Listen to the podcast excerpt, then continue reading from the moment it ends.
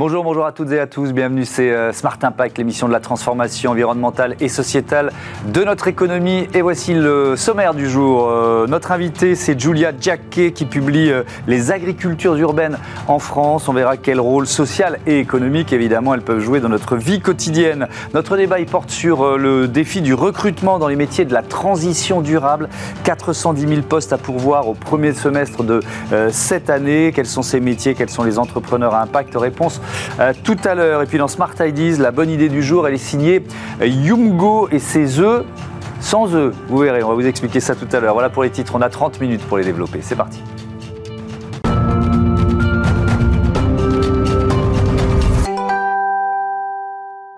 Et je vous présente tout de suite euh, l'invité de ce Smart Impact, euh, Julia Jacquet. Bonjour. Bonjour. Bienvenue. Euh, vous travaillez pour un bureau d'expertise en agriculture urbaine et vous publiez aux éditions Quae ce livre collectif, ben, justement intitulé Les agricultures urbaines en France. Je crois qu'on doit l'avoir, sinon je vous le montre. C'est aux éditions donc Quae. Je l'ai déjà dit. On va peut-être commencer par définir de quoi on parle.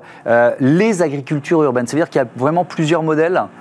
Oui, euh, effectivement, dans nos villes, on peut retrouver toute une diversité des fonds d'agriculture urbaine qui sont déterminés à la fois par leur euh, mode de fonctionnement, qui peuvent être entrepreneurial, associatif, mhm. mais aussi par les lieux d'implantation. On peut les retrouver euh, bah, dans les zones périurbaines agricoles, mais aussi en ville, dans les parkings, les caves, les toitures. Et aussi d'autres, les fonctions remplies par ces agricultures, ils sont différents. Ils peuvent être alimentaires, pédagogiques, des liens sociaux. Et il existe effectivement plusieurs types pour essayer de définir des catégories d'agriculture urbaine. Mmh.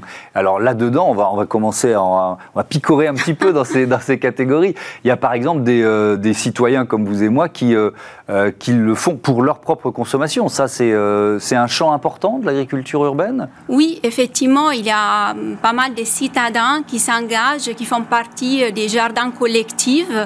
Collectifs qui peuvent être des jardins familiaux, donc c'est plutôt des jardins organisés en parcelles attribuées à des familles qui ont aussi une taille importante. Il peut, il peut avoir 50 voire 100, 150 mètres carrés. Mmh et euh, aussi des jardins plus partagés qui sont conçus et construits collectivement où des citadins ils cultivent ensemble euh, pour euh, où l'alimentation il a effectivement une fonction importante mais c'est pas la seule fonction attribuée de ces espaces. Il y a aussi évidemment une fonction sociale, sociétale, mais des jardins ouvriers, des jardins partagés. Moi je connais ça depuis que je suis né. Enfin ça existe depuis très très longtemps. Il y a un renouveau depuis quelques années? Bah, euh, Déjà, effectivement, ces jardins évoluent en fonction de l'évolution des enjeux sociétaux. Donc, dans les jardins familiaux, on peut retrouver, par exemple, des espaces qui sont aménagés pour faire rencontrer les personnes, faire des pique-niques, échanger. Et aussi, dans les jardins partagés, on retrouve, par exemple, des parcelles individuelles où les, les jardiniers ils ont envie de cultiver ses euh, propres aliments désirés et souhaités. Hmm. Et en même temps, il y a d'autres formes de jardinage collectif qui émergent, notamment des jardins d'engrais comestibles où on cultive collectivement pour euh, une nourriture à partager avec tous, hmm. ou des jardins d'entreprise où sont du lieu de travail comme des espaces de détente, de relaxation. Et en fait, on est en train de mener justement une étude pour mieux comprendre toute cette diversité et le fonctionnement de ces jardins collectifs. Alors, ça semble une, évidence, mais euh, il faut peut-être la rappeler. Le, la période d'inflation, de tension très forte sur le pouvoir d'achat vécu par les Français, mais d'une manière générale en, Europe, ça, ça accélère la demande euh, pour, euh, pour l'agriculture urbaine en général, et notamment ces jardins partagés dont on parle bah, Peut-être c'est un peu tôt pour faire une corrélation directe entre inflation et agriculture urbaine, mais mmh. on peut rappeler que les agricultures urbaines, souvent, ont été euh, pris comme une solution dans des moments de crise, notamment la crise économique 2018. On a constaté une augmentation des jardins potagers mhm. en des pays comme l'Espagne, le Portugal et la Grèce, mais aussi pendant la crise Covid, notamment, il y a eu une augmentation des demandes pour avoir des espaces d'approvisionnement alimentaire, mais aussi des espaces de détente, de relaxation et mhm. de contact avec la nature. Alors, il y a aussi une, une agriculture ou des agricultures urbaines, d'ailleurs professionnelles. Euh, alors là, on rentre dans quel type de, catégorie? Des micro-fermes, par exemple? C'est quoi une micro-ferme? Bah, Une micro-ferme, c'est effectivement une ferme, on parle micro parce que des fois, elle est petite, sur des emprises euh, qui peuvent aller aussi 1500 mètres carrés. Mmh. Et euh, sont des euh, formes d'agriculture urbaine où la production, il est souvent support pour d'autres activités, pour fournir des services pédagogiques, d'animation, des team building. Mmh. donc, ce sont des fermes qui sont définies souvent multifonctionnelles et participatives. Mais alors, c'est intéressant parce que vous faites beaucoup référence au rôle social finalement de ces agricultures urbaines. Est-ce que ça veut dire qu'il n'y a pas forcément de modèle économique? Là je, là, je reste sur, le, sur les entreprises. C'est-à-dire une entreprise qui se crée, qui voudrait, je dis n'importe quoi, je sais que ça existe, mais produire des, euh, des fraises dans des containers. Euh, est-ce qu'il y, est qu'il y, a des modèles économiques euh, prouvés, viables dans, dans ce domaine-là? Bah, euh, Nous, on parle souvent des doubles durabilités. Donc, une durabilité qui doit être interne, effectivement, à, à la ferme, hein, mhm. qui doit trouver ses modèles économiques, et une durabilité externe pour euh, qu'elle soit bien acceptée et qu'il y ait aussi euh, une acceptation sociale et sociétale. donc, c'est compliqué. En fait, il y a des modèles économiques qui, c'est très dynamique, l'agriculture urbaine. Donc, il n'y a pas forcément un cœur il y a quelques modèles économiques prouvés, mais on ne peut pas affirmer qu'il existe vraiment. Euh, mais souvent, au-delà de la production, il y a aussi des compléments avec, euh, par exemple, des activités pédagogiques, de l'animation team building, qui mm. permet de compléter, en fait, un modèle économique qui vient que de la production. Il est très rare les, les formes d'agriculture mm. urbaine qui peuvent compter que sur la production et la vente des aliments. Souvent, c'est complété. D'accord. Comment le développer? Comment développer ces modèles d'agriculture urbaine à, l'avenir? Il faut une volonté, euh, déjà le point de départ de, des collectivités locales, des, euh, des, maires ou des, euh, ou des collectivités de communes? Oui, c'est pour ça qu'effectivement, j'ai fait appel à une double durabilité. Mmh. Donc, c'est important qu'elle soit effectivement issue euh, d'une volonté qui soit politique, mais aussi qu'il y ait une demande urbaine. Donc, l'agriculture urbaine, il peut répondre à des besoins euh, qui se dégagent du territoire. Et euh, effectivement, pour les développer à l'avenir, c'est important de bien faire des diagnostics, notamment pour comprendre quelles sont les nécessités hein, à l'échelle locale, quelles sont les caractéristiques des sols ou des espaces qui vont accueillir ces agricultures urbaines, et bien sûr arriver à planifier une agriculture urbaine qui permet d'avoir une redistribution équitable des ressources produites par ces agricultures mêmes. Oui, il y, a, euh, beaucoup d'innovations, c'est-à-dire qu'on se retrouve avec euh, des, lieux de, je mets des guillemets, de production euh, étonnants, insolites. À partir du moment où on se dit on va essayer de, voilà, de produire des fruits, des légumes en ville, il faut inventer bah oui, euh, l'innovation c'est importante mhm. et notamment il y a aussi des programmes européens, par exemple le programme GROUF qui essaie de voir quelles sont les, la coexistence hein, euh, des productions agricoles avec les bâtis existants et mhm. voir comment on peut par exemple récupérer de la chaleur des bâtiments pour faire des serres agricoles sur les toits. Donc il faut innover, il faut expérimenter. Mhm. Le toit c'est l'usage le, plus, le plus classique bah, ça dépend souvent des villes. Donc, dans des villes denses comme Paris ou mm. dans la petite couronne, souvent les toits, c'est une solution, c'est des surfaces qui peuvent être exploitées pour mettre de l'agriculture urbaine. Mm.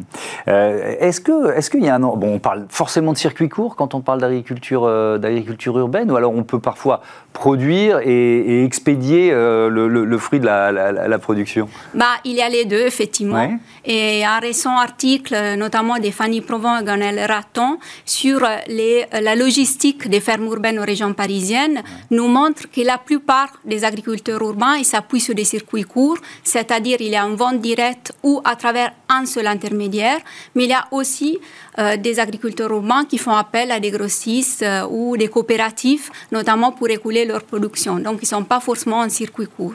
Quand on réfléchit à l'avenir de, des agricultures urbaines, est-ce que les enjeux de souveraineté alimentaire rentrent en ligne ou alors ce sont des productions euh, entre guillemets trop, trop petites pour répondre à ces, à ces problématiques de souveraineté alimentaire. Bah, euh, nous, on inclut dans les agricultures urbaines aussi les fermes en périurbain en circuit court. Euh, donc, effectivement, toute cette diversité, toutes ces formes d'agriculture urbaine, ils peuvent contribuer à une sécurité alimentaire. Évidemment, ce n'est pas la seule solution, mais c'est une des solutions qui peuvent être apportées pour avoir accès à des, des aliments désirés et souhaités. Hmm.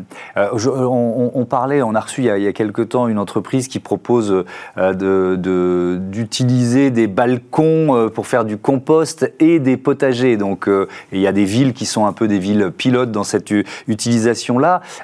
Et tout ça est lié évidemment au changement de la réglementation sur la gestion de nos nos, biodéchets, à partir du mois de janvier, il va falloir qu'on on les recycle, et c'est très bien. Euh, pour vous, c'est quoi? C'est un potentiel là aussi de développement de l'agriculture urbaine? Bah, bien sûr, effectivement, il y a cette obligation des lois euh, de proposer euh, des solutions de tri à la source et les biodéchets organiques, qui, effectivement, valorisés en compost, ils peuvent permettre de réintégrer dans nos sols les substrats des éléments organiques. Donc, c'est euh, une forme, une complémentarité, notamment par l'agriculture urbaine aussi, dans une complémentarité entre usages, une synergie et c'est euh, tout à fait une des pistes à développer. Merci beaucoup euh, Julia Jacquet et, euh, je rappelle le titre de votre livre, donc livre collectif, hein, publié aux éditions Quae, les agricultures urbaines. en France, on passe tout de suite à notre débat, le défi des emplois à impact. Retrouvez le débat de Smart Impact avec Veolia.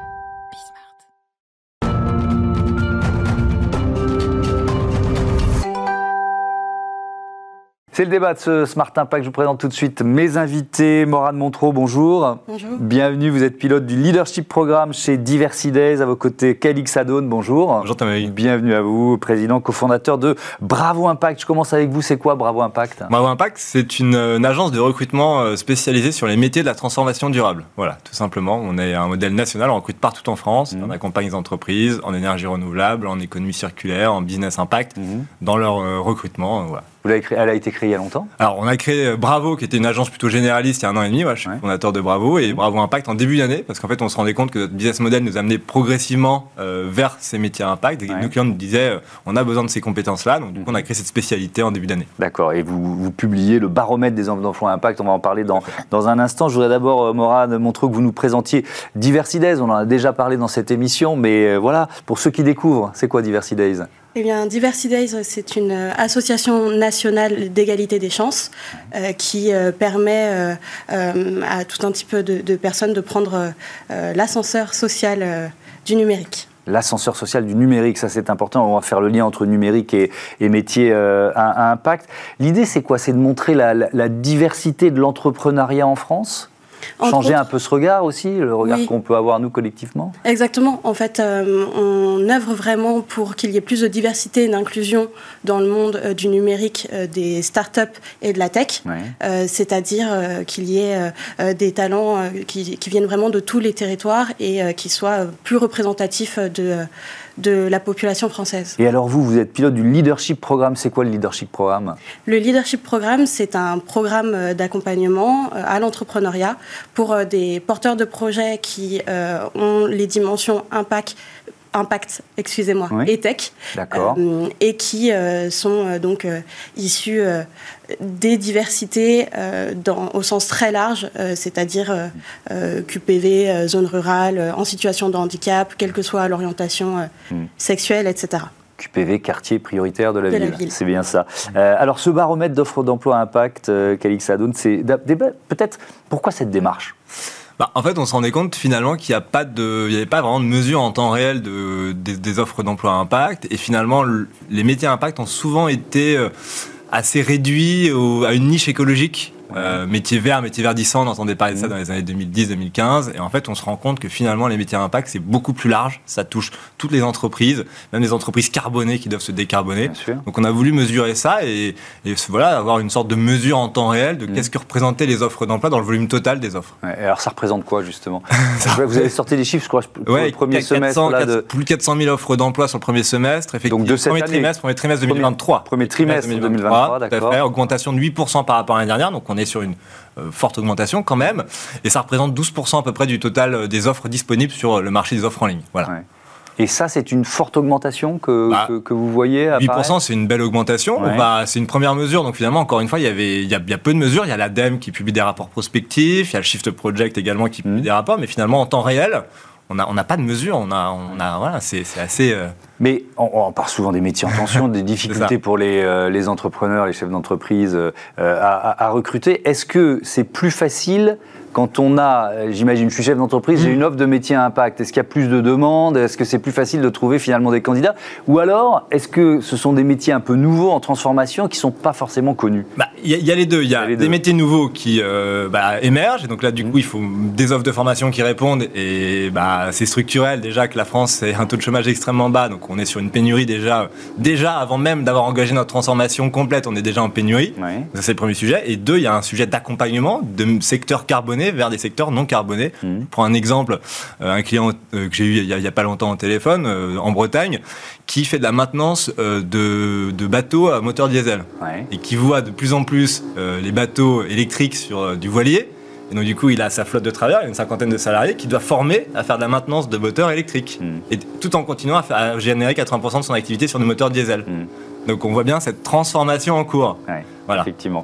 Euh, je, voudrais bien, Morane Montreux, que vous nous donniez peut-être des exemples, parce que euh, avec ce leadership programme, vous voyez arriver des, porteurs, des porteuses de, euh, de projets. Est-ce que c'est souvent lié justement à la question de l'impact, de l'impact environnemental et sociétal, en faisant justement le lien avec les métiers de la tech dont vous nous parliez. Est-ce que dans les projets que vous voyez arriver, il y a de plus en plus de projets à impact, si je veux simplifier ma question?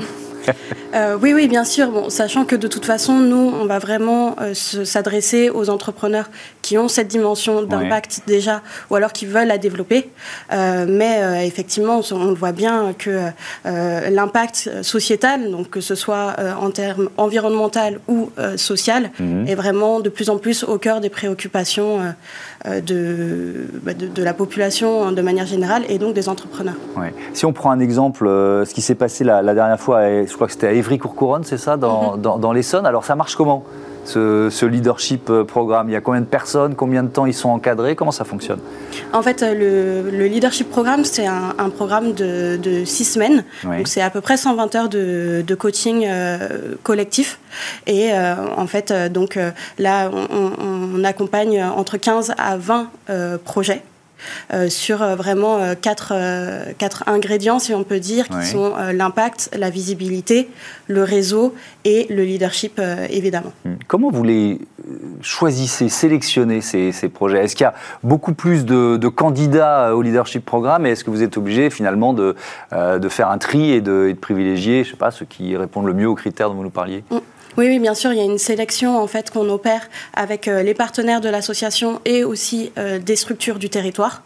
Euh, et en fait, c'est ces personnes-là qu'on met autour de la table lors d'un comité de bienveillance et qui sélectionnent les, candidatures selon les critères dont impact et tech. Ça, ça va vraiment bien ensemble, impact et tech? Eh bien, on nous dit souvent effectivement euh, que c'est euh, que ça peut être compliqué euh, à trouver, mais mais non non, on trouve beaucoup de beaucoup de projets qui, qui lient les deux, et donc voilà, enfin comme enfin c'est vraiment pas compliqué à, trouver de moins en moins en tout cas. Mmh. Calix quels sont les, secteurs qui portent aujourd'hui le, développement des, emplois impact? Alors les énergies renouvelables énormément, on des prospecteurs fonciers, des, des électriciens. il y a un gros gros sujet hein, sur les énergies, sur la capacité d'identifier des terrains pour pouvoir produire du panneau solaire, de l'éolienne. Donc, énergie renouvelable, économie circulaire. Euh, et puis après, voilà, on va avoir l'économie sociale et solidaire, le business impact. Euh, et puis l'agriculture durable, qui est, euh, voilà, vous aviez une invitée juste avant, juste avant sur le sujet, qui est en, forte augmentation également. Mhm. Quand vous parlez de business impact, ça veut dire quoi? Alors c'est tous les métiers liés à la finance, euh, chef de projet, ingénierie, etc. On va dire que c'est tous les métiers qui ne sont pas forcément concrètement liés aux opérations, à de l'industrialisation, mhm. qui vont être plutôt sur voilà, responsable RSE, etc. Mais encore une fois, ça reste une petite part. Hein. et le sujet de notre, de notre de, tout cas du baromètre, c'est de montrer que finalement les métiers impact, c'est pas juste des métiers qui sont à la défense, etc. sur des postes RSE, c'est des métiers qui touchent toutes les strates d'emploi du technicien de maintenance qui va opérer sur des centrales, aux prospecteurs fonciers, etc., etc., aux recycleurs, voilà. Je vous pose la même question sur le lien entre, entre la tech et, euh, et l'impact. Vous, vous, le voyez de plus en plus euh, euh, se renforcer, on va dire? On, on, on, a des clients qui sont des, des hard tech, hein, des, donc des, des scale-up ou des startups mmh. qui ont un, un produit lié à la data essentiellement mesuré ouais. en temps réel, typiquement bah, sur du panneau solaire pour orienter ces panneaux solaires. Donc beaucoup d'analyse de données, tout en ayant un métier d'opération, de production. Il faut produire les panneaux solaires, les installer, les opérer. Mmh. Donc on voit bien aujourd'hui le cette, euh, ce mélange des deux où vous avez une partie IT, data et une partie opération, ouais. production ouais, Je vous pose la question parce que les, les, les premières licornes françaises, elles, elles, sont très peu. Il euh, y a peu de, de licornes vertes. Hein. Ça, commence à, vrai, ça, ça, commence à arriver, mais ça, ça a d'abord été euh, ça, commence, licornes tech. C'est vrai. Et les fonds, les fonds d'investissement aujourd'hui se privilégient les projets green, effectivement. Mmh. Donc on voit tout un tas de projets émerger sachant que ça reste des métiers d'opération et de production. Donc là, on ne parle pas de développer un logiciel, on parle d'implanter euh, un modèle, d'ouvrir des usines euh, de recyclage de batteries, par exemple, etc. Donc on n'est pas sur les mêmes montants mmh. d'investissement pour lancer le modèle, beaucoup de R&D en amont, mmh. et puis après passer à l'échelle. Et donc ça, ça demande du cash. Oui, évidemment. Morane Montreux, c'est quoi pour vous un entrepreneur à impact? C'est d'abord, euh, ou une entrepreneuse, c'est d'abord impact social? Euh, on va dire sociétal. Euh, c'est vraiment, encore une fois, tout ce qui est euh, en lien avec donc, les, les, grandes, les grandes préoccupations de, de, de notre siècle, j'ai envie de dire. donc tout ce qui peut être autour de l'environnement, de, de l'éco-responsabilité, mais aussi tout ce qui est autour, effectivement, de l'inclusion, de l'accessibilité. donc un, entrepreneur, en fait, à impact, ou une entrepreneur à impact, mmh. ce sera euh, une personne qui veut vraiment porter un projet, soit euh, directement en lien avec euh, ces, ces, sujets sociétaux, soit qui, dans ces process, effectivement, va inclure des, des composantes bah, de diversité et d'inclusion, par exemple. Mmh. Je fais attention le plus souvent possible. J'oublie de, féminiser, de, voyez, de, dire entrepreneur, entrepreneuse, etc. Et, et, et, je repose la question parce que est-ce que effectivement, vous voyez de plus en plus de femmes porter des projets ou est-ce que c'est encore minoritaire? C'est encore minoritaire. Oui. Euh, et c'est intéressant que vous disiez euh, euh, voir.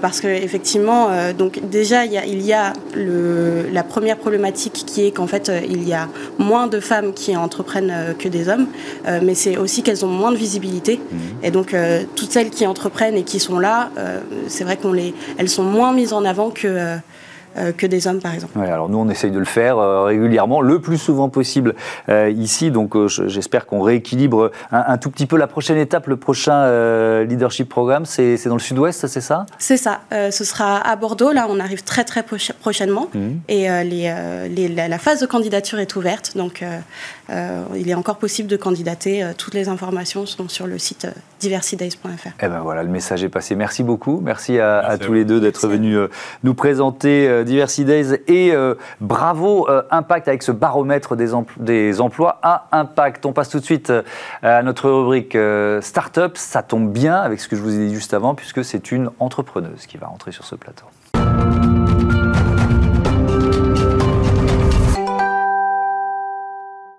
Smart Ideas, notre rubrique consacrée aux startups éco-responsables. Je vous présente tout de suite mon invité Anne Vincent. Bonjour. Bonjour. Bienvenue. Vous êtes la cofondatrice de Yumgo. Vous l'avez créé en, en, 2019 avec Rodolphe Landemen. Et avec quelle idée? C'était quoi l'idée de départ?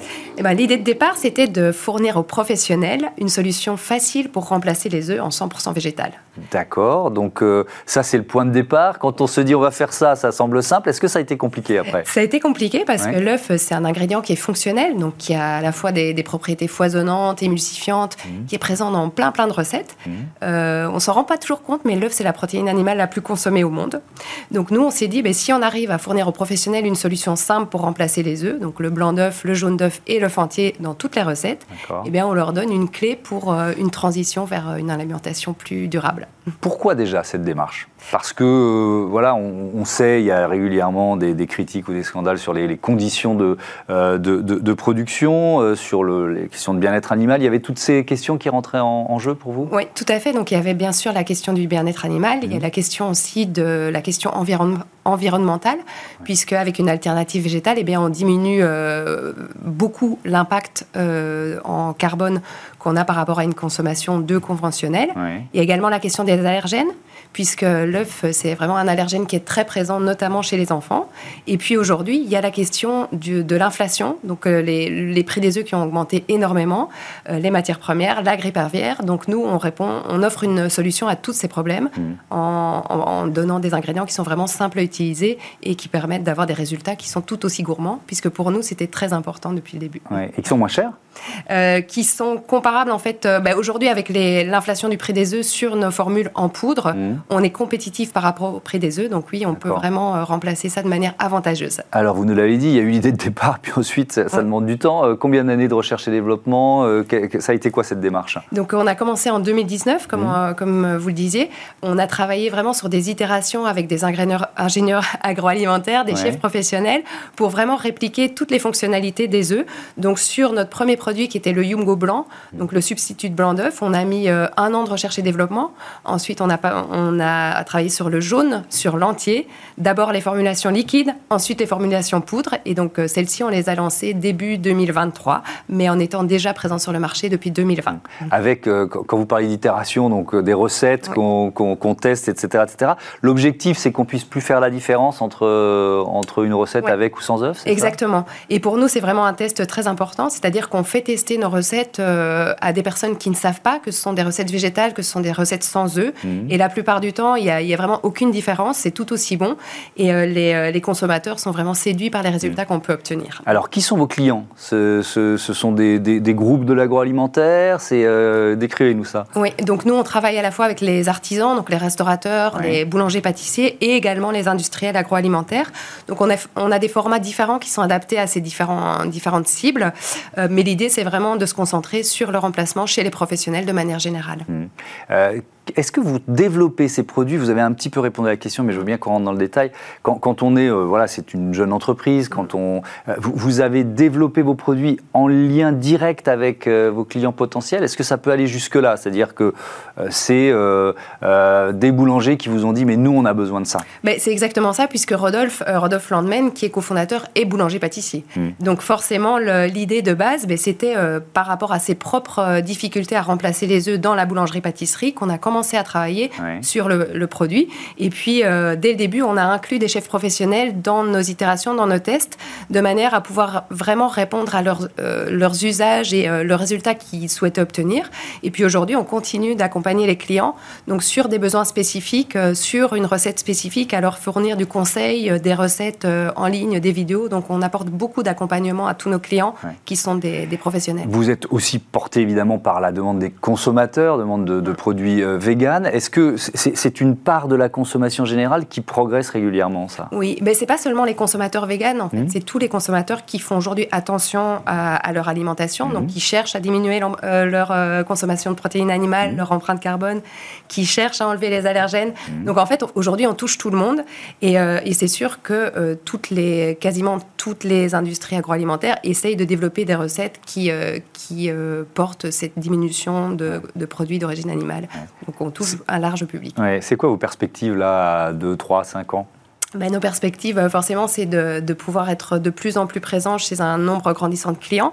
Donc là, aujourd'hui, on est présent en France, mais également dans d'autres pays, donc notamment au Royaume-Uni. Euh, on a lancé au Japon, on est en Allemagne, et puis mhm. prochainement, on lance euh, notre gamme aux États-Unis. Donc on voit vraiment que la demande est présente, et notre but, ben, c'est de pouvoir accompagner un maximum de professionnels vers cette transition dans, plus de végétal. Merci beaucoup, Anne-Vincent, et bon vent à Yumgo. Voilà, c'est la fin de ce numéro de Smart Impact. Euh, un grand merci à toutes les équipes de Bismart. Merci à vous euh, de votre fidélité à la chaîne des audacieuses et des audacieux. Je vous dis à très vite pour un nouveau numéro de Smart Impact. Salut